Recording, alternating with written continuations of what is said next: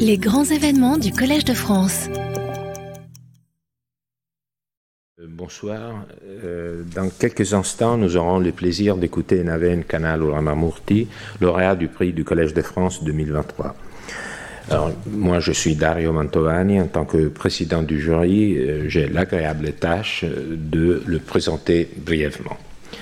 Et je tiens à rappeler que le jury était composé aussi d'Anne Cheng, François Desroches, Pierre-Michel Manguer et Valentine Zuber. le prix du Collège de France est décerné à une jeune chercheuse ou un jeune chercheur choisi pour l'excellence de son parcours et le caractère novateur de ses contributions. Les candidats doivent avoir soutenu leur thèse depuis moins de sept ans être en fonction dans une institution publique de recherche en France. Pour sa deuxième édition, en 2023, le domaine était celui des lettres, des humanités, des sciences sociales, avec par sous-titre Rencontre des civilisations. Les candidatures étaient 88, presque le double par rapport à la première édition du prix, et la plupart étaient des très hauts niveaux. Et c'est certainement le signe de la richesse de la recherche en France dans les domaines des sciences humaines et sociales. Néanmoins, la figure de Naven Kanalu nous a semblé s'imposer. Alors, fidèle à la maxime de Voltaire selon laquelle la meilleure façon d'ennuyer est de tout dire, j'essaierai vraiment très bref, je dirai très peu, d'autant plus que vous aurez la chance de l'entendre euh, vous présenter directement ces recherches. Alors, il y a un mot qu'on utilise souvent lorsqu'on parle d'un chercheur, celui de parcours, et euh, je pense que c'est un mot qui euh, tombe très bien pour décrire euh, la figure de notre lauréat. parce qu'il y a bien évidemment un parcours dans l'espace qu'il a accompli. Il a, a, commencé ses études en Inde, son pays d'origine, puis les a poursuivis en France, ensuite aux États-Unis pour enfin revenir en France où Naven Canal enseigne depuis 2022 à l'école des études en sciences sociales sur une chaire pure ou une histoire institutionnelle de l'Empire moghol, droit, pouvoir, économie politique en Asie du Sud. Mais notre lauréat a effectué un parcours probablement plus remarquable encore à travers les disciplines. Parce qu'il a commencé ses études par une licence en économie, il a ensuite obtenu trois maîtrises, une en philologie indienne, une en histoire de la pensée économique, une en philosophie, puis un doctorat en histoire. Cette extraordinaire diversité disciplinaire se reflète aussi dans sa recherche alors, comme le titre de sa chaire, le titre de la conférence l'indique, Naven Canalo est un historienne des normes, des pratiques juridiques, économiques, politiques de l'Empire moghol en Asie du Sud, notamment au XVIIe et au XVIIIe siècle. Alors, pour le dire autrement, de façon un peu plus directe, au centre de son attention est la place du droit anéphite de l'administration et la vie de l'Empire moghol. Alors, il faut, souligner euh, le, droit anéphite constitue l'un des plus grands systèmes juridiques de l'époque moderne, à côté du droit romain et du common law. moi, étant un, historien du droit romain, euh, j'étais impressionné par la façon où, dans les écrits de Naven Kanal, où on développe le parallélisme, et si de parallélisme peut-on parler, entre euh, je ne dirais pas les contenus, mais quand même euh, le système des sources du droit romain et, du droit anéphite. Donc je, trouve que euh, c'est quand même c'est un terrain à exploiter davantage tous les problèmes, lorsqu'on on approche le, le droit néphite, c'est de comprendre comment il a pu être appliqué dans un espace impérial, celui du sous-continent indien, où coexistaient des populations, des religions et des langues très différentes. Alors, d'abord, il y a la question conceptuelle. Et ce qui frappe euh, dans, euh, dans, les travaux de Naven Canal, c'est qu'il fait des, dialoguer des auteurs des traditions très différentes. Traditions occidentales, donc on, trouve des, des, travaux qui, abordent de façon critique et très profonde euh, Montesquieu ou Pierre Bourdieu, auquel euh, Naven Canal dédie son séminaire euh, euh, cette année. Mais il fait dialoguer cette tradition avec une tradition indienne, avec ce, euh, cette cet objectif de comprendre dès l'intérieur euh, la façon dont les protagonistes de l'Empire anéphite concevaient euh, leurs propres institutions. Mais il ne suffit pas d'étudier les règles, les normes juridiques, il faut aussi examiner leur application dans la pratique par exemple dans les relations contractuelles entre des populations des religions différentes. Et pour euh, ce faire, il n'y a qu'un moyen, euh, c'est-à-dire se tourner vers les sources, euh, les textes les traités juridiques, les contrats, la correspondance administrative. Alors, je le dis de, façon très, euh, très simple, mais c'est un point très important. Euh, les sources sont le seul patrimoine des sciences humaines et sociales.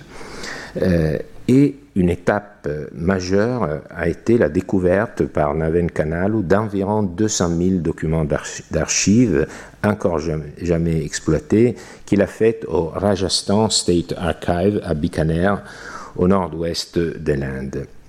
Découverte exceptionnelle qui va alimenter sa recherche, je pense, euh, pendant toute tout sa vie de chercheur.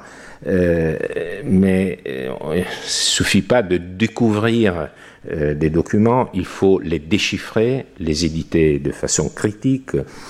Et c'est ici que entre en jeu ses talents de philologue. Mais la dernière, le, dernier obstacle, c'est celui des langues. Et, ici, il y a vraiment euh, une difficulté linguistique majeure parce que les traités de droit sont en arabe, euh, qui est la langue théologique des musulmans. L'administration se fait quand elle en persan, la langue savante. Pour finir, la population parle plusieurs langues vernaculaires régionales. Et donc, euh, la première ressource de la philologie, c'est la connaissance des langues. Et euh, Naven Kanalu en connaît 15. Euh, la prise en compte simultanée de tous ces documents, conceptualisation, langue, lui permettent de reconstruire son objet de recherche de façon complète. Euh, c'est le point qui me semble le plus distinctif de, de sa démarche, c'est-à-dire il a les moyens conceptuels, linguistiques, philologiques, juridiques, historiques, économiques pour essayer, c'est impossible, mais c'est quand même un but euh, auquel il faut toujours euh, essayer euh, d'atteindre, de, de, de, reconstituer l'objet historique de façon la plus complète possible. C'est ce qu'il fait. Pour conclure, le parcours de Naven Canal exemplifie la complexité de la recherche dans les sciences humaines et sociales, ce qui les rend si exigeantes passionnante, mais aussi fragile. Et sa conférence d'aujourd'hui, je pense, nous en donnera une très belle confirmation. Et donc, je lui donne la parole. Merci beaucoup. Euh, chers, chers collègues, euh, chers et chers amis, euh, mesdames, messieurs, l'empire moghol qui a dominé le sous-continent indien entre 1526 et 1857 était la dernière grande puissance avant l'époque coloniale et le colonialisme britannique dans la région. Aujourd'hui, l'étude, mais aussi euh, la façon dans laquelle cet empire est euh, imaginé euh, dans l'espace public en Inde est très controversée. C'est surtout parce que les empereurs eux-mêmes étaient musulmans, mais la population était majoritairement non musulmane, issue de différentes castes, ethnicités, clans, mais aussi des, des, différentes religions, notamment ce qu'aujourd'hui on, a, on regroupe en tant que l'hindouisme. et cette question pose encore plus de euh, problème euh, vu la situation actuelle euh, politique en Inde. et,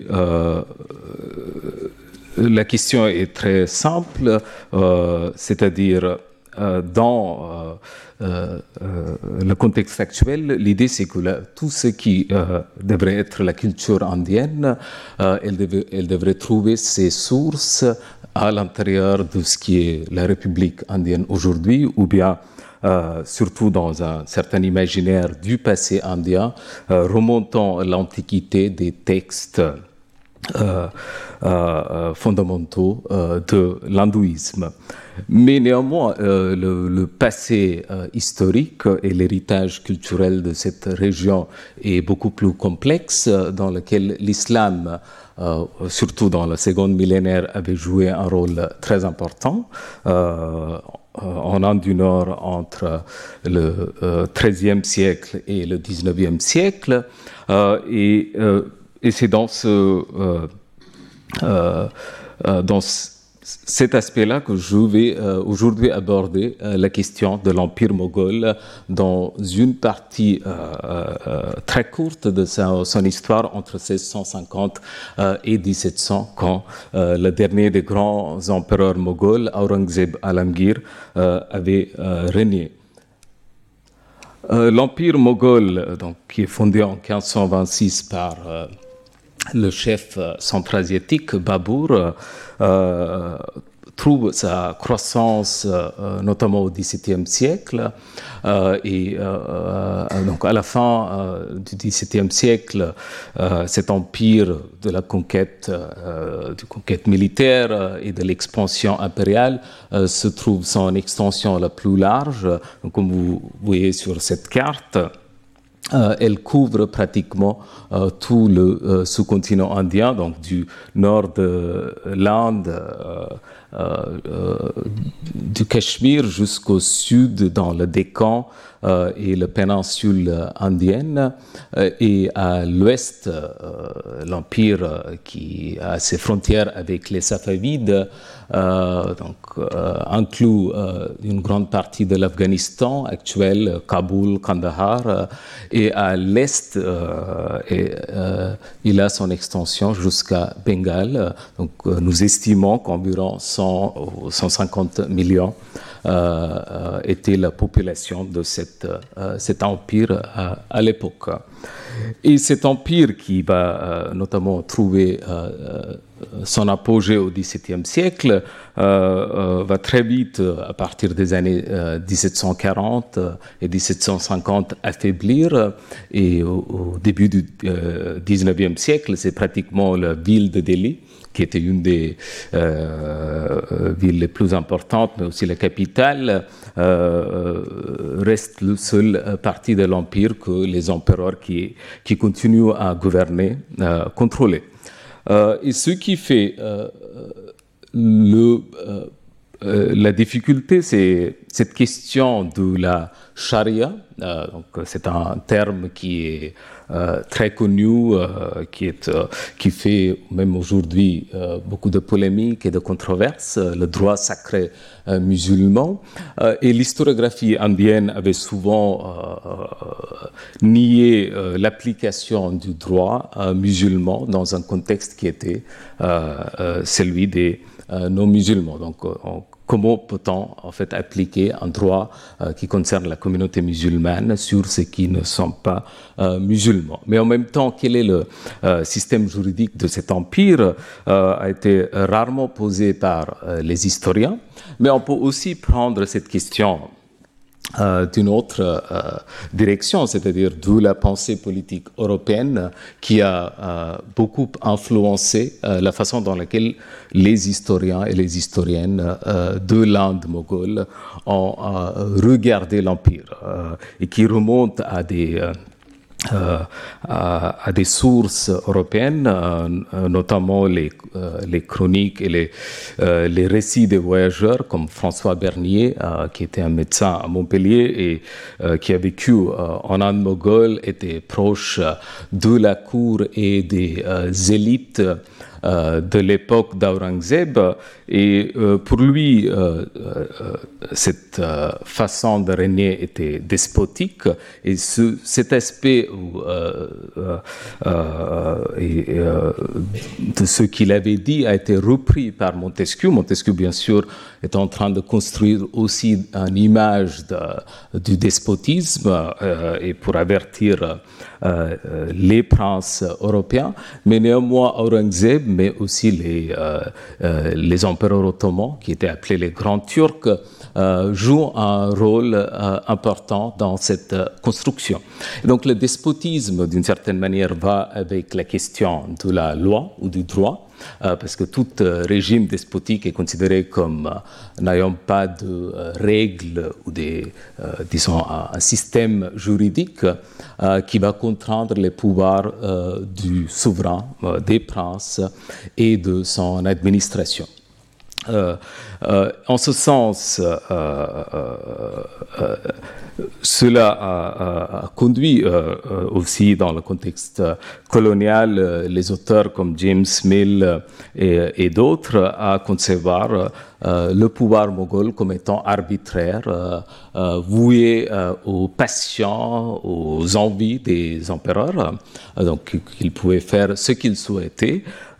et c'est euh, cette euh, question que moi je conteste, euh, je le conteste en, reprenant de l'intérieur de la tradition religieuse, juridique et politique de l'islam dans la région, qui remonte, comme j'ai dit, au XIIIe siècle.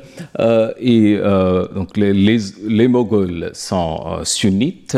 Euh, il pratique euh, une des quatre écoles principales du, sunnisme, le droit hanéfite, les autres étant euh, le malikisme, le et le shaféisme. Et le droit hanéfite lui-même a été produit dans un contexte transimpérial, dans un monde musulman plus large, dans lequel l'Inde se trouvait aussi sa place. Euh, et euh, c'est un droit qui a été, euh, donc, à l'époque moderne, utilisé dans plusieurs régions, notamment dans le Moyen-Orient, dans l'Empire ottoman, mais aussi en Afrique du Nord et dans les Balkans, également dans les Khanats d'Asie centrale.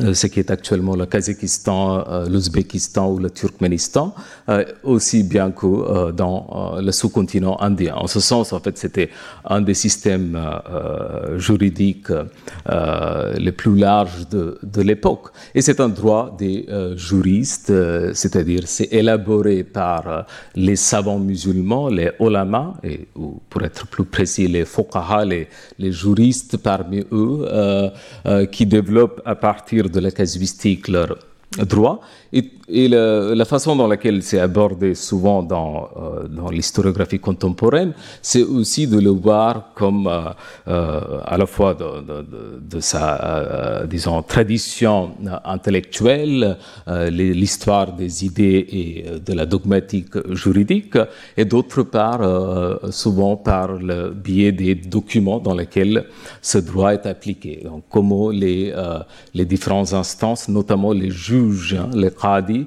euh, les applique euh, dans des contextes divers.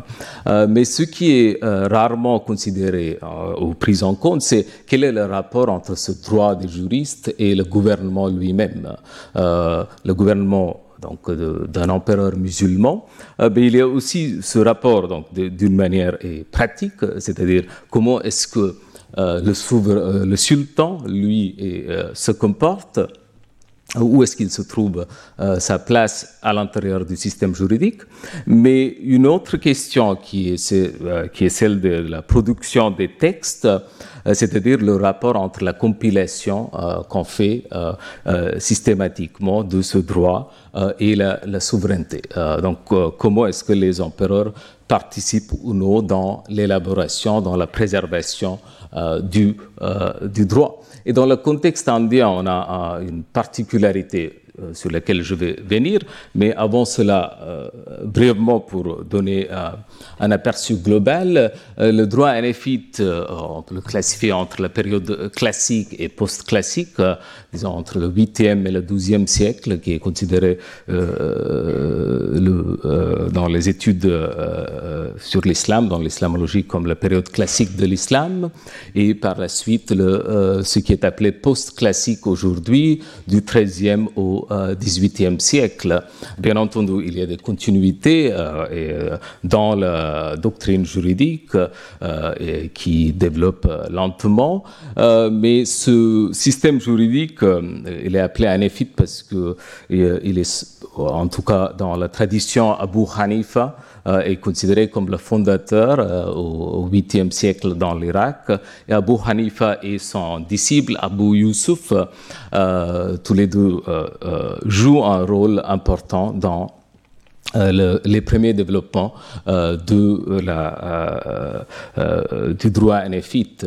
Mais c'est surtout dans la région centra-asiatique, ce qui est appelé la transoxiane ou Mavara Nahr en arabe, que nous trouvons une prolifération des textes, des grands juristes comme Saraksi, Samarkandi, Qassani, Nasafi ou euh, Marginani euh, entre le 11e et le 14e siècle. Et les Moghols, comme ils viennent aussi de, cette région, euh, sont influencés de longue date par cette tradition.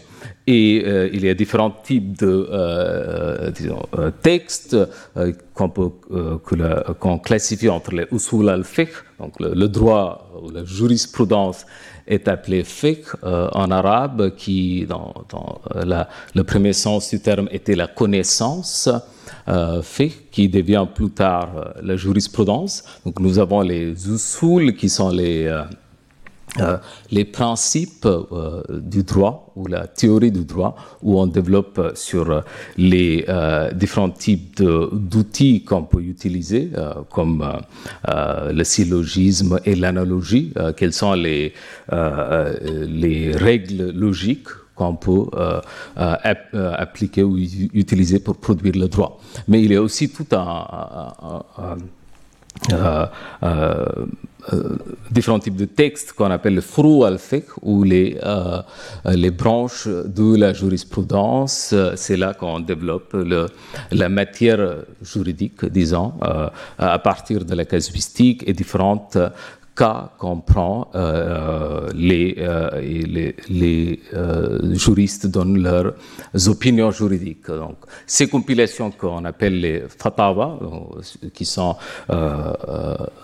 étaient les, donc fatawa étant le pluriel du, du, terme fatwa, une opinion juridique ou opinion juris, est une compilation de, de différentes opinions juridiques qui ont été émises par les euh, juristes euh, à différentes époques. Euh, dans en Inde, notamment, c'est, il y a une longue tradition déjà qui remonte au XIIIe, XIVe siècle, où les sultans participaient dans la compilation.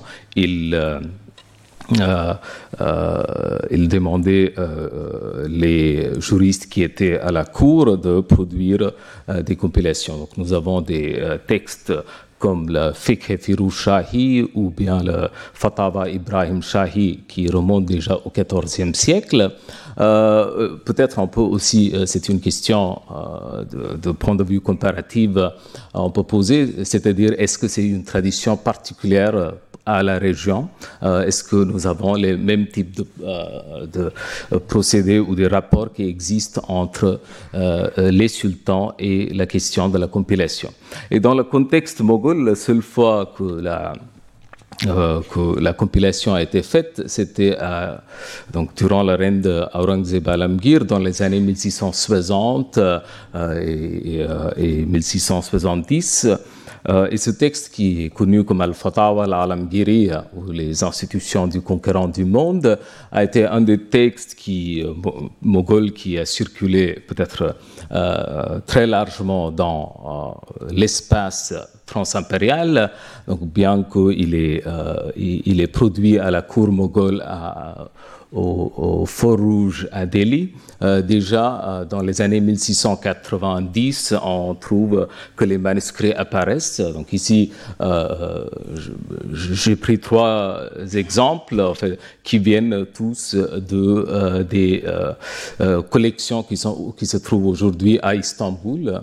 Euh, et même, en fait, euh, pendant mes recherches, je n'ai pas pu trouver les, les plus anciens, anciens manuscrits en Inde. Euh, mais c'était à Istanbul. Et tous les trois, donc, ces, ces, manuscrits ont été copiés à la Mecque ou à Médine.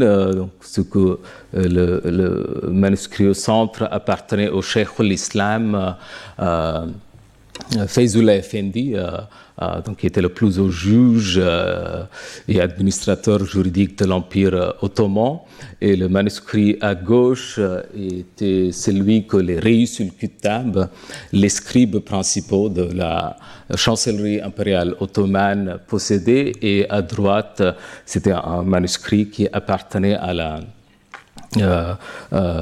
mosquée, de, à la madrasa, le collège attaché à la euh, euh, mosquée de Hagia Sophia. Euh, donc en ce sens, c'est ce texte qui était connu et encore connu comme al-Fatawa al-Hindi ou les institutions indiennes est aussi un des textes les plus importants de, de la région. Donc pour venir et passer de cette bref aperçu, comment en fait euh, comment est-ce que ce système juridique est appliqué? Euh, Quand je, je, parlais de cette question de la charia et son rapport avec euh, les non-musulmans, avant tout, il y a la question de la, de la fiscalité. euh, et de la terre agricole.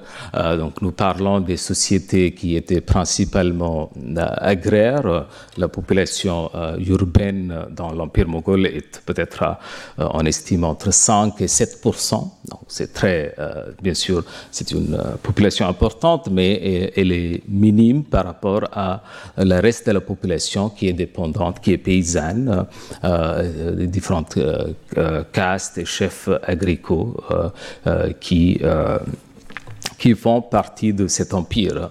Et cette question a été euh, notamment abordée par euh, Baba Johansen dans son ouvrage classique de 1988, The Islamic Law on Land, Tax and Rent. Et une des questions qui a souvent été soulevée à la fois par les orientalistes, mais aussi euh, par les officiers euh, britanniques euh, après le colonialisme, c'était à qui appartenait la terre agraire? Est-ce qu'il y avait une sorte de propriété privée des paysans ou est-ce que l'État le possédait entièrement? Parce que souvent, Bernier avait dit que c'était le sultan lui-même était propriétaire de la terre entière. Et d'autres qui pensent aussi c'est, euh, en fin de compte, c'est Dieu lui-même qui est le propriétaire, parce que c'est, euh, la terre a été créée par euh, Dieu. Euh, je, vais revenir sur euh, ces aspects aussi parce que euh, ont des conséquences pour la définition qu'on peut donner de ce régime, de cette forme de souveraineté. Mais la terre, c'était le consensus dans le droit anéphite post-classique, que la terre, elle appartenait à, au Beitul Mal ou le trésor public de l'Empire. Donc nous trouvons plusieurs textes aussi dans, qui ont été rédigés en Inde. Donc ici, c'est un manuscrit euh, qui est aujourd'hui au British Library euh, par un des juges euh, Thanavi sur le statut donc, qui est appelé Ahkam Aradi al-Hind, donc quels sont les règlements statutaires de, des terres de l'Inde, de Hind, et il le dit clairement que le trésor en est le propriétaire. Donc, euh, euh, donc, dès que nous parlons de la propriété, il faut euh, aborder, c'est une question qui est soulevée aussi dans la pensée politique occidentale, c'est-à-dire comment en fait apparaît la propriété, d'où naît, il faut des principes, n'est-ce pas, par exemple, quelqu'un comme Locke euh, comme point de départ euh, une théorie du travail, c'est-à-dire par euh, en mélangeant le travail dans la terre, on, devient propriétaire de cette partie sur laquelle on a investi l'énergie et la force pour le rendre fertile. Donc ici, la théorie est fondée sur l'idée que avec l'expansion donc militaire et après la bataille, le sultan lui il possède la terre en, tant que euh, euh, butin de guerre, donc le butin de guerre qui lui vient. Et ce qu'il fait à ce moment-là, c'est de transférer non pas la, propriété, mais seulement la possession de la terre aux paysans qui sont déjà là. donc en ce sens, nous avons une situation où les paysans sont seulement, euh, euh ils ont seulement la possession, la cap de, la terre, et ils ont contrepartie la jouissance de l'usufruit que va produire euh, cette terre. Mais dans ce contexte, donc, ce que ce qui est produit par la terre, c'est-à-dire la blé, et le copropriété euh, du sultan et des paysans. Donc ils sont euh, ensemble copropriétaires de, cette, de ce produit agricole et même en fait les juristes, notamment dans la compilation impériale, disent que les paysans ont théoriquement pas le droit de consommer même un grain de blé parce que cela constituerait dans ce cas-là la fraude fiscale parce que s'ils consomment un grain de blé, ils réduisent la valeur euh, du blé euh, et vont euh, en fait réduire aussi l'estimation. En ce sens-là, ce qui a été versé au, sultan était une rente ou un loyer et non pas un impôt foncier. Et souvent, euh, on constate dans, dans l'historiographie, même euh, Mogol, euh, on a tendance à, l'appeler Mogol taxation, l'impôt mogol, alors que les sultans percevaient en réalité une rente parce que la terre dans le trésor est propriétaire, le sultan, lui, il est le mandataire du, du Beitul Mal. Donc, il y a différentes manières dans lesquelles euh, euh, donc, euh, c'est loué soit par le métayage ou par le louage. C'est principalement le métayage qui est pratiqué pour la production du blé ou du riz et d'autres denrées. Mais cette question aussi soulève, qui, qui, est abordée par les juristes, comment en fait finalement répartir le produit agricole. En réalité, l'ensemble du produit agricole devrait être distribué entre différents groupes il classifie euh, les trois euh, groupes qui existent. Donc, d'une part, le sultan et son administration. Donc, il a besoin, il a toutes sortes de dépenses, non seulement pour lui-même, sa le cours, aussi bien que les euh, le foyer, mais là aussi euh, les dépenses liées avec les, euh, les guerres et la thésaurisation. Donc il faut qu'il il arrive à couvrir ces dépenses. ensuite, il a des officiers militaires et soldats, donc il ce qu'on appelle les mansabdars dans le système moghol. Euh, qui sont nommés et stationnés à travers euh, l'espace impérial.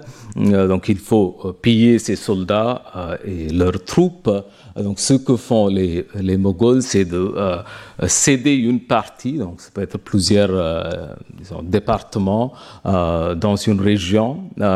c'est donc l'officier militaire et ses soldats vont prendre le, la rente qui est due à l'État en tant que leur salaire. Et finalement, il y a les communautés paysannes, il faut penser à leur subsistance.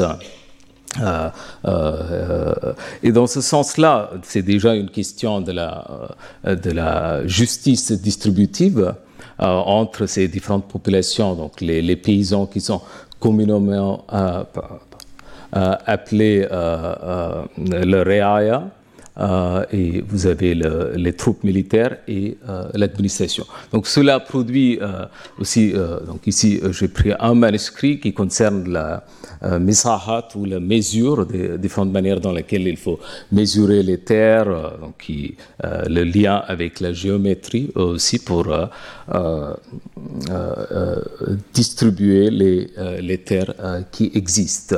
Mais au-delà, donc pour continuer avec la fiscalité, euh, avant d'aller euh, sur euh, la question de la, du gouvernement même, on a aussi différents types de terres qui existent et qui sont abordées par les juristes, mais ces terres sont aussi très variés. Euh, comme vous imaginez euh, que le droit néphite a été appliqué au Balkan, mais aussi euh, dans le Bengale, à l'est de l'Inde, nous parlons en fait en réalité de, de, de, point de vue topographique des régions qui sont très différentes. donc vous avez, mais aussi dans l'Asie centrale ou ailleurs, on a différents types de terres. Mais néanmoins, le droit arrive à abstraire et trouver euh, différentes manières de les classifier. Il y avait des terres qui ont été appelées les terres désolées, euh, ou en arabe mawat, littéralement les terres mortes. Euh, et cela, en fait, a été très peu étudié en réalité par les historiens. Notamment à la fois du point de vue comment on identifie quel type de terre, mais qu'est-ce qu'on fait euh, et les terres désolées, en fait, sont sous le contrôle du sultan. il est appelé imam ou le chef, euh, euh, sur, lequel je vais venir à la fin. et les juristes, donc ici je prends une opinion juridique de Kassani qui est mort en, en 191 et, qui était un des grands juristes de l'Asie centrale. Euh, et euh, lui, il évoque, euh, il élabore toutes les règles des terres désolées. Et une de ces règles, comme il dit, de même les terres situées autour des localités habitées et affectées à l'usage des habitants qui peuvent y prendre du bois et faire paître leurs troupeaux ne sont pas mavat ou terres désolées, si bien que l'imam, le chef, ne peut y accorder une concession car ce qui est affecté aux habitants d'une localité leur appartient comme leur appartient à la cour de leur maison, or une concession serait la négation de leurs droits. Donc quand ils identifient les terres euh, désolées, ils démarquent aussi quels sont les en fait des types. Euh, euh, ces terres désolées sont souvent en fait les terres qui ont été laissées, qui n'ont pas été soit cultivées. En fait, ce sont les terres qui sont cultivables, mais qui n'ont pas été cultivées pour plusieurs raisons. Et les, chefs sont autorisés à les donner à différents groupes pour la revivification. Euh, euh, donc normalement qui, qui, est censé prendre trois ans. Mais néanmoins, comment les identifier? Donc, si on prend euh, une localité comme un village ou une ville, il y a des terres qui sont autour qui ne peuvent pas être concédées par l'imam pour euh, une raison, parce que ce sont des terres qui sont utilisées communément par euh, les, euh, les, habitants pour leurs propres usages, comme ici pour prendre du bois ou pour faire paître leurs troupeaux. Dans ce cas-là, en fait, s'il il le fait, il va empiéter sur leurs droits, droits existants, et en ce sens, on reconnaît que s'il y a des pratiques pré-islamiques non islamiques, euh, qui relèvent des, différentes coutumes existantes, même le, euh, imam, il n'a pas le droit de les euh, donner, car si on donnait ces terres, ce serait comme, comme si on, dans la même manière que ce serait une sorte de négation de leurs droits. parce que ces terres sont les terres communes des villageois. Mais ici, en prenant une opinion juridique, on peut penser comme, disons, une, sorte d'exemple, mais en réalité, il faut que ça se passe en dans l'action administrative euh, au niveau de euh, l'Empire même, à l'échelle de l'Empire. Donc vous imaginez qu'il y a des euh, dizaines de milliers de villages, donc comment peut-on le faire? Et c'est pourquoi il faut, on a besoin de toute une administration. Donc ici j'ai pris deux exemples de documents, donc à gauche du sud de l'Inde et à droite de l'Inde du Nord. et dans chaque province, il y a une euh, un surintendant qui est appelé Sadr, qui est responsable de ces terres désolées, et que nous conservons euh, encore quelques euh, parties des registres, les Ahkam et Madademash, des registres de ces terres désolées, pour le centre de l'Inde. Donc ici, ce sont des pétitions qui ont été euh, euh, envoyées par euh, l'agent de, de Mohamed Shakir et d'autres bénéficiaires. Donc c'est la pétition qui est recopiée par la chancellerie, par un scribe pour la documentation interne. Donc ces pétitions en demandant le renouvellement de des bénéfices qu'ils avaient de ces terres désolées.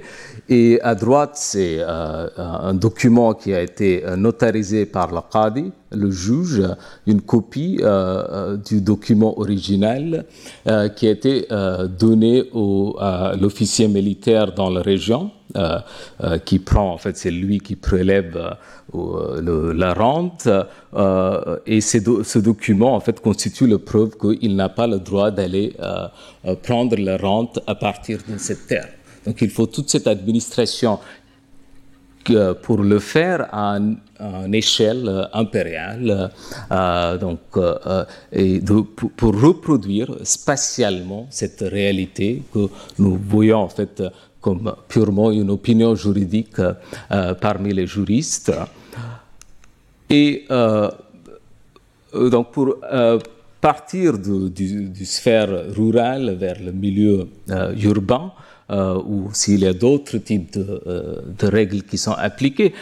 cette période voit une croissance importante du périurbain dans l'Empire moghol entre 1620 et 1730, les, les, années 1730 étant euh, difficile pour l'Empire parce qu'il y a plusieurs euh, intrusions militaires par les armées euh, afghanes et iraniennes, et notamment le siège des villes comme Delhi, Lahore et d'autres, qui vont changer la direction de l'Empire, qui vont aussi conduire à la la dégradation de l'infrastructure euh, urbaine et autres, mais c'est à partir des années 1620 et notamment en 1630-40 euh, lorsque euh, Shah Jahanabad, la dernière euh, ville, est, bâtie à Delhi, on trouve cette expansion et aussi l'aménagement territorial. Donc, quelles sont les règles qui sont appliquées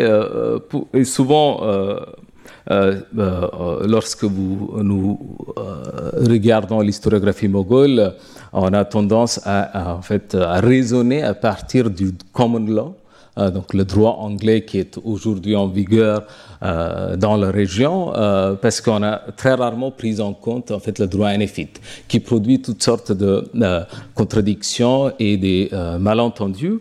mais il y a deux questions qui sont importantes, c'est-à-dire la distinction que font les néophytes entre l'immobilier et le mobilier, où ce sont les équivalents dans les langues européennes, la akar qui est l'immobilier, et en réalité ou en général seule la terre, elle est considérée comme étant euh, immobilière, la terre qui est créée par Dieu, euh, et le reste est euh, censé être mobilier, y compris les, ça peut être les rues, les les maisons ou euh, les arbres, dans le sens où on peut refaire l'aménagement territorial, c'est-à-dire s'il y a euh, une maison, on peut c'est, tout à fait possible de le détruire et de construire un canal ou autre. Donc on peut retravailler alors que la terre par contre, elle, elle reste immobilière. Mais euh, cette distinction qui est cruciale euh, produit aussi d'autres types de euh, différents types de solutions qui sont liées à, cette conception propre à l'anéphisme, c'est-à-dire ce qu'on appelle la propriété complète ou faible. Donc même si la, la terre elle est immobilière, en réalité on peut aussi envisager la maison ou le bâti avec la terre comme euh, étant ensemble immobilière. Dans ce cas-là, euh, on a la propriété complète. Vous pouvez être à la fois propriétaire de la terre qui est euh, en dessous, mais aussi de, la maison. Mais on peut aussi les séparer. C'est-à-dire vous pouvez être propriétaire seulement du bâti sans être propriétaire de la, de la terre elle-même. Et cet usage, elle est très importante dans le, disons, le plan cadastral moghol, euh, euh, car euh, la façon dans laquelle les villes impériales sont, sont construites utilise cet aspect. Donc si on prend ici Delhi au début du XVIIIe siècle, vous avez le, la, la, ville avec ses enceintes et ses portes, donc des différentes portes comme le Kashmiri Gate ou Akbarabadi Gate, c'est seulement à l'intérieur de, euh, euh, de la ville proprement parlée qu'il y a la propriété complète, donc ce qui est appelé Tamlik. Euh, donc vous avez à la fois le fort qui, qui, donc, qui appartient au Beitul au trésor public, et le fleuve Yamuna qui, qui l'allonge. Euh, il, il, y a aussi un canal qui passe, euh, donc euh, le canal est la propriété publique, mais tout le reste, en fait, ce sont des, des maisons qui appartiennent au, au sujet ou aux individus privés, où il y a le, la propriété complète. Par contre, lorsque nous pensons au périurbain comme le Jai Singhpura, euh, cette agglomération, la terre, elle continue à appartenir à l'État et c'est seulement un privilège qui est accordé aux officiers militaires pour construire leur, leur agglomération. Et c'est pourquoi, en fait, donc ici, je prends un document du Jai Singhpura à, à, Lahore et le transfert de position qui se fait en 1688. Euh, donc, euh, ces euh, banlieues sont en fait données par les empereurs.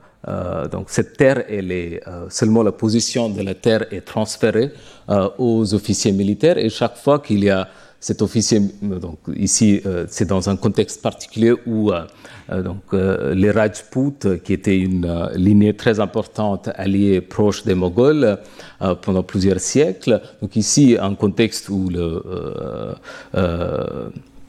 le prince Rajput est décédé, donc c'est après il y a des négociations qui sont ouvertes entre le sultan et le nouveau prince qui est nommé parmi les Rajputs. Et une fois que ces négociations sont terminées, on va euh, retransférer la position. Donc vous avez euh, le document attestant euh, la, que la position a été transférée avec des sceaux de, donc, de plusieurs juges. Et chaque fois que le juge de... donc ici, en réalité, quand vous voyez plusieurs sceaux, en réalité, ce sont des sceaux des juges qui ont été faits à différents moments lorsque ils ont pris leur office dans la ville, mais aussi euh, signé par d'autres autorités administratives. Euh, mais euh, on a également des signatures par des donc ici c'est un, marchand qui vivait dans le Jaisingapura, donc pour attester que ce transfert a été authentique, a été fait de manière correcte et aussi en fait il témoigne que la, que la banlieue appartenait à à son père. je viens à, un autre exemple. Donc ici, je prends plusieurs exemples pour montrer la façon dans laquelle ce droit appliqué, mais aussi s'appliquer surtout pour les non-musulmans. Donc, j'ai parlé jusqu'à présent de euh, euh, par, exemple du, euh, du prince Rajput qui est hindou. mais un autre exemple qu'on peut prendre concernant le droit de propriété dans les villes, c'est le rapport qu'entretiennent les juges, les qadis. donc en prenant des chapitres 20 et 23 du Adab al-Qadi sur la question du comportement du juge, les juges sont euh, considérés comme ayant la tutelle générale des habitants de la ville où ils exercent leur juridiction.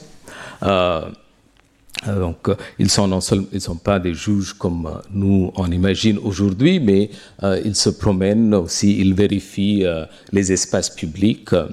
très souvent, il y a aussi des censeurs ou les mortacides, mais parfois les juges eux-mêmes euh, euh, vérifie la salubrité ou, euh, d'autres, ou les, questions d'intoxication parmi les populations. En ce sens, ils ont la tutelle générale et surtout, ils sont aussi les gardiens des veuves et des orphelins de la ville. et normalement, ces orphelins ils travaillent souvent pour différentes activités de, la ville. donc ici, je prends euh, un cas spécifique de ce qu'on appelle le euh, Kitab al-Qadi, al-Qadi, ou la lettre d'un juge à un autre. Donc, dans le banlieue de Jaisinghpura à Delhi, euh, en 1681, il y avait une sorte de, conflit. Euh, Das, qui était un habitant de, la, de, ce banlieue, et il était aussi très proche des marchands, euh, les Bania ou les Bora euh, de la ville. Euh, et c'était quelqu'un qui était très connu euh, dans la ville parce que notamment il était, c'était un brahman qui connaissait l'astrologie et souvent en fait il conseillait les, les marchands et d'autres sur des questions de euh, fixer les dates de mariage et d'autres. Donc pendant presque dix ans, il, euh, il résidait dans, euh, à Jaisinghpura et il travaillait aussi pour les Rajputs. Et en, mais au début des années 1680, il est endetté de manière massive au aux créanciers qui viennent en fait, euh, euh, qui, qui, veulent leur argent. Donc euh, les, ces banias ou des, des, marchands, ils ont ce qu'on appelle un panchayat ou un conseil de caste. Donc chaque caste a ses propres conseils qui gèrent les, les relations en interne. Et le, en fait, le conseil se réunit devant chez lui en fait et qui demande la réquisition de sa maison pour être payé. Euh, donc en fait, il y a toutes sortes de bagarres et de, conflits euh, qui sont suivis. Il y a beaucoup de monde qui se réunit autour. Euh, et on le connaît aussi par les descriptions qui existent de l'époque coloniale. Et finalement, en fait, la police, la Kotwal arrive pour calmer la situation.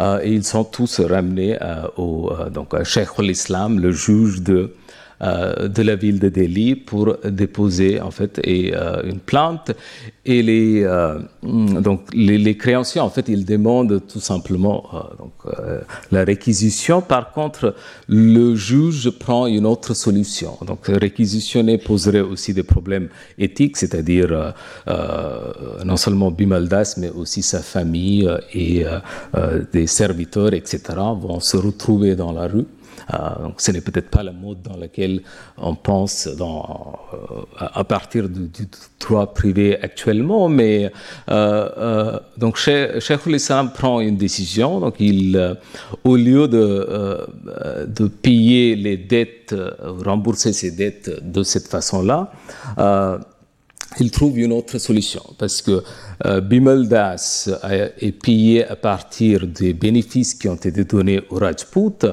et la, maison de Rajput se trouve dans la ville, euh, pas très loin de la ville de Jaipur à Amer. Donc il, envoie une lettre, donc ici c'est la lettre qu'il envoie, il adresse à Mohammad Mah qui est le juge de cette ville. Euh, et il prend en fait une décision selon laquelle ce prêt sera remboursé dans des différents versements par euh, euh, la, chancellerie Rajput aux, euh, aux, marchands et contrepartie, en fait, ils vont déduire ce montant à partir du salaire de Bimeldas. Donc ici, il prend, comme Bimeldas est attaché de manière fiscale au foyer de, des Rajput, il le considère comme, disons, de point de vue pour, pour trouver une solution, comme le, euh, le foyer auquel il appartient. Donc, s'il trouve une solution euh, pour résoudre le problème tout en euh, gardant la, la, maison. donc, en ce sens, donc ici, c'est un document. En réalité, ce n'est pas l'original qui a été envoyé, mais c'est la copie qui a été tirée par le scribe de Mohamed Ma, le juge de Amer, et qui a été déposée dans la chancellerie Rajput comme preuve. Euh, donc, même si on n'a pas l'original, ben, mais à partir de euh, euh, cette copie, on peut en déduire finalement le résultat. Mais néanmoins, pour prendre un peu de recul et penser à l'espace impérial, comment peut-on gérer au XVIIe siècle un empire aussi vaste, euh, parce que souvent on a tendance à penser euh, dans les études impériales entre euh, de, penser aux empires comme ayant les centres et les périphéries. donc le centre contrôle ce qui est autour, mais en réalité les périphéries sont difficilement contrôlables, les frontières sont très faibles. Mais, mais peut-être il faut penser de point de vue des acteurs eux-mêmes, de leur administration, comment eux, ils voyaient euh, cette réalité, cette réalité quotidienne, euh, de collecter les informations, d'envoyer des ordres à des différents agents, des officiers qui sont stationnés, et surtout d'exercer ce pouvoir, euh, donc, qui est le tâche du sultan. donc, pour aborder, je vais me concentrer moins sur le droit, mais sur cette économie d'information qui existe par la circulation des documents. Donc ici, euh, je n'ai pris que quelques exemples. Euh, donc, euh, Aurangzeb, l'empereur et le sultan, il a son conseil qui se tient, le conseil privé, tous les jours, matin, entre, donc c'est normalement entre 7h15 et 7h45 tous les matins. Euh, et euh, donc ici, vous avez les minutes euh, du, ou le procès verbal du Conseil. Et ces procès-verbaux sont envoyés chaque semaine à tous les officiers à, travers l'Empire, en fait, pour qu'ils soient au courant des décisions qui ont été prises ou les changements ou des transferts des postes et d'autres. Euh, mais néanmoins, comme il était un être humain comme tous les autres, il, y a des moments où euh, il ne peut pas euh, en fait prendre des décisions où en fait le conseil ne se tient pas du tout. On a très souvent des exemples, notamment lorsqu'il était très âgé, parce qu'il est mort à l'âge de 89 ans.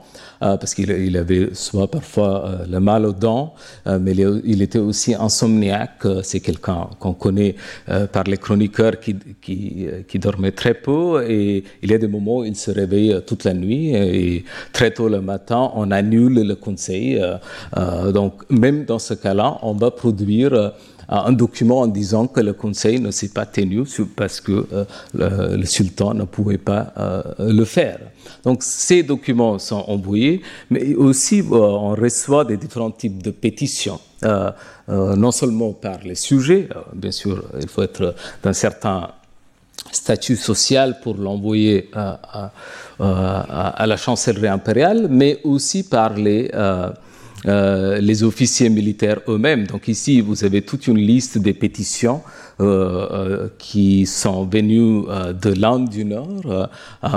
Aurangzeb, au second moitié de son, son règne, entre 1681 euh, et 1707, il est au sud de l'Inde pour l'expansion euh, militaire et les historiens ont souvent dit que l'empire ou le déclin de l'empire commence à cette époque.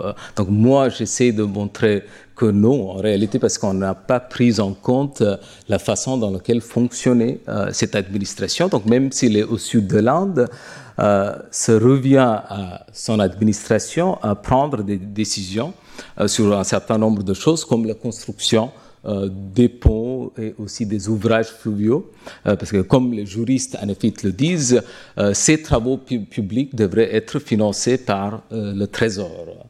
Et ces travaux publics sont pour le bien public de l'humanité, le disent euh, comme Nas, ce ne sont pas seulement pour les musulmans, euh, parce que c'est euh, un empire où il y a aussi des non-musulmans qui ont les mêmes besoins. En ce sens, pour le faire, il faut soit l'autorisation du sultan, ou bien il y a des différents surintendants qui ont des pouvoirs plénipotentiaires, qui sont installés dans différentes villes, qui peuvent prendre ces décisions. et c'est la trésorerie local qui va le payer, mais euh, en réalité, la décision, elle est approuvée par euh, le centre. Et c'est pourquoi, en fait, même aujourd'hui, euh, si vous allez aux confins de l'Empire, comme au Cachemire ou au Bangladesh, euh, vous allez trouver des euh, inscriptions euh, au nom des, des, sultans en disant que c'est eux qui avaient fait ces travaux. Donc même cette distance est quelque chose à réguler, parce que pour nous, ça peut sembler comme périphérie, mais pour eux, c'était l'espace sur lequel ils avaient autant de pouvoir que n'importe où dans l'Empire, mais il y a aussi la correspondance euh, entre les, euh, les officiers militaires. Donc ici, c'est entre le gouverneur de Delhi et euh, les Rajputs dans les années 1690, lorsque en fait on a rouvert les mines de cuivre qui existaient dans, le nord-ouest de l'Inde. en fait, l'Inde en réalité n'avait pas vraiment des mines importantes des métaux précieux, mais comme dans les années 1690, le, prix international était très élevé, euh, c'était possible d'ouvrir les, rouvrir les mines euh, et c'était profitable de les euh, exploiter de nouveau. Mais on reçoit aussi, d'une part, on envoie des ordres, mais on reçoit aussi des rapports réguliers. Donc si, ici c'est un rapport qui a été envoyé de, de Agra, qui était l'autre capitale, euh, donc dans la ville de Mathura, qui est à environ 50 km d'Agra, euh, le, le, Hamid, il est accusé en fait d'avoir fait une sorte d'exaction illégale euh, de de l'argent et une sorte de taxe des habitants et des soldats. L'administration Agra envoie en fait euh, euh, quelques intendants pour aller vérifier pour eux-mêmes si c'est vrai ou non. Et finalement, on se rend compte que c'était une sorte de rumeur qui avait circulé et qu'ils euh, n'avaient nullement fait un tel type d'acte. Donc il faut aussi collecter ces informations et les euh, faire euh, toute la euh, vérification, donc, qui est le, travail, la tâche de la chancellerie, différentes manières dans lesquelles on vérifie l'authenticité des documents qui viennent. donc les, ici, prendre quelques exemples, les, les documents de la chancellerie impériale viennent dans des enveloppes de soie qui sont tissés euh, dans les ateliers euh, qui sont un peu partout euh, dans l'Empire et avec un cachet de, cire. et lorsque ça vient des, en fait des agents au niveau plus local, en réalité, en fait, ils cirent le, le papier lui-même. donc, ils font des plis du document ou de leur lettre. Et une fois que cela vient, il y a plusieurs manières dans lesquelles on peut vérifier l'authenticité de ces documents. donc, souvent pour les documents impériaux sur le dos, on l'inscrit. Donc, ici, c'est Molahaza Shod ou a été inspecté. comme vous pouvez voir, c'est avec une calame un peu plus épaisse euh, qu'on utilise pour la vérification, ou euh, euh, aussi dans les langues vernaculaires, ici c'est sahih, le mot arabe sahih pour dire authentique. Donc on vérifie l'authenticité des documents en regardant le, type de, de papier, la qualité, euh, mais aussi euh, euh, les sceaux, etc. Parce que parfois, on a des documents qui sont falsifiés. donc, ici, c'est un document falsifié qui a été copié pour être vérifié et trouver, en fait, euh, qui sont les euh, responsables pour ce, euh, type d'action qui, pose des problèmes pour l'administration.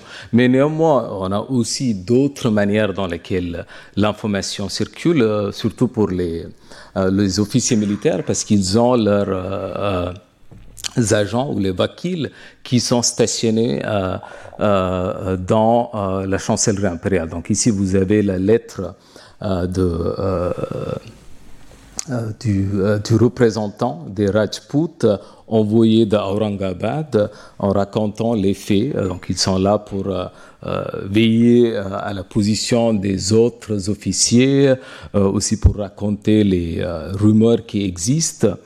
mais surtout, ils aussi très souvent ils versent des différents types de pots de vin aux grands officiers pour, que, pour servir leurs propres intérêts. Donc, ce qu'on ne voit pas de point de vue de l'administration impériale, on le voit dans ces, euh, euh, ces euh, documents qui sont envoyés par les agents. Mais néanmoins, en descendant de cette réalité impériale vers le niveau local, la diversité de, linguistique de l'Empire apparaît dans ses propres sources, parce que souvent, l'étude a été, euh, on a concentré, on s'est concentré beaucoup sur le persan, mais en réalité, on estime que moins d'un pour cent de la population était persanophone, et donc la, grande majorité de la population, elle utilise des différentes euh, langues vernaculaires qui apparaissent. Donc ici, euh, je montre que trois exemples des différentes régions entre le Dunduri, le Marathi et le euh, Bengali, qui sont dans lesquels on retranscrit, on traduit le document tout en gardant le persan. Donc je vais conclure avec la question. Donc jusqu'à présent, j'ai pris quelques exemples de l'application du droit. Euh, mais quelle est la source de l'autorité finalement du sultan? Et cela remonte à la théologie rationnelle, le qalam, qui est produite en arabe, mais aussi le, la jurisprudence ou la. Le, le XVIIe siècle voit un renouveau important dans la production des commentaires sur la logique, la théologie et la théorie du droit, et notamment ce qui était proche de la cour ou de l'administration, donc comme euh, euh, Mir Zahid Harabi qui travaillait à Kaboul euh, a produit un commentaire important sur la théologie qui va devenir, en fait, qui devient, qui va faire partie de euh, de l'enseignement dans les collèges au XVIIIe siècle, ce qui est appelé le darsenizamiye. Et, on a encore euh, très peu d'études sur euh, cette histoire intellectuelle. récemment, il y avait l'ouvrage d'Assad Ahmed sur la logique, mais aussi la théorie du droit. Euh, au XVIIe siècle et cela est nourri surtout par l'installation des savants sunnites qui viennent euh, euh, de l'Iran safavide où ils sont persécutés après le passage vers le chiisme. Dans ce cas-là, le conflit en Iran, les problèmes sont très importants pour le développement du, du droit. Et de, de la pensée théologique. Et les sources théologiques nous disent dans différentes façons l'autorité du sultan et il est appelé euh, euh, imam ou le chef post-prophétique. Donc, euh, après le prophète Mohammed, il n'y avait pas d'accord, en tout cas pour les sunnites, sur qui devrait, être, devrait prendre la responsabilité euh, euh, de la communauté musulmane, euh, mais il faut nommer un, chef. Et il y a différents types de critères qui sont développés par les, les savants, et la définition qu'ils donnent de, cette, de cette fonction, c'est Riyas Amma fi umur ad-din wa dunya en arabe, que je traduirai qui pose des problèmes dans notre langage européen, mais je le traduis comme la magistrature universelle sur les affaires religieuses et mondaines. Euh, la définition qu'il donnait de l'islam, c'était que c'était le din et le dunya, c'est-à-dire c'est la religion et tout ce qui concerne le monde d'ici-bas. Donc pour toutes ces questions, c'est lui euh, finalement qui a la euh, plus haute autorité. Donc c'est une fonction juridique, il est le fonctionnaire juridique le plus important. Souvent on a tendance à penser euh, dans l'histoire politique des empires musulmans que les empereurs ou les sultans avaient une fonction politique et que les ulama ou les savants avaient la fonction religieuse. C'est une manière européenne de séparer, disons, le pouvoir temporel et spirituel, alors qu'ici, en réalité, c'est lui euh, qui a le, euh, euh, cette autorité juridique sur tous, y compris sur les savants musulmans. Donc, pour conclure, quelle est cette autorité et comment elle, quelles sont les conséquences qu'elle a dans euh, le contexte moghol. Euh, d'abord, c'est lui, on a besoin de son autorisation, comme on a vu pour les terres désolées, mais aussi pour la question de l'aménagement foncier. C'est son administration qui va décider est-ce que la terre, elle reste publique ou privée. Donc, il peut parfois privatiser, euh, même euh, euh, donner comme un don la terre, dans ce cas-là, qui est un privilège que très peu peuvent en avoir, c'est donné par lui, mais également tous les juges, les magistrats et les officiers sont considérés comme ses députés, donc il délègue l'autorité, euh, euh, lui-même, il est considéré comme le plus haut juge et chaque semaine, il fait euh, la justice. à ces sujets, peu importe où il est.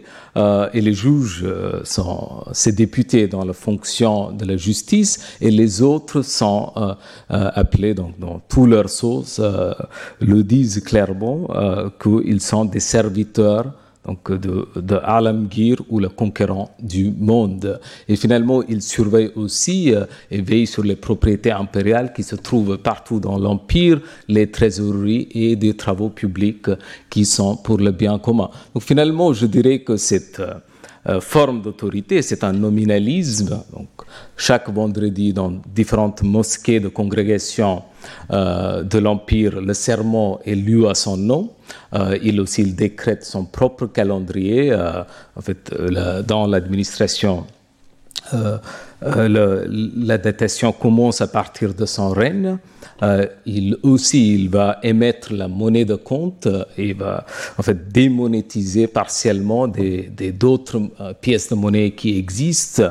Donc tous les contrats, les dettes, les prix sont cotés euh, dans euh, la monnaie de compte du, sultan et finalement en fait tous les sceaux sont euh, à son nom donc donc ici il y a Aurangzeb dans sa propre main, il avait l'habitude d'écrire des notes et qu'il, en fait, lui-même, disons, énonce ce qui est son autorité en disant c'est la hukm jahan muta, ou le euh, euh, commandement euh, obéi par le monde.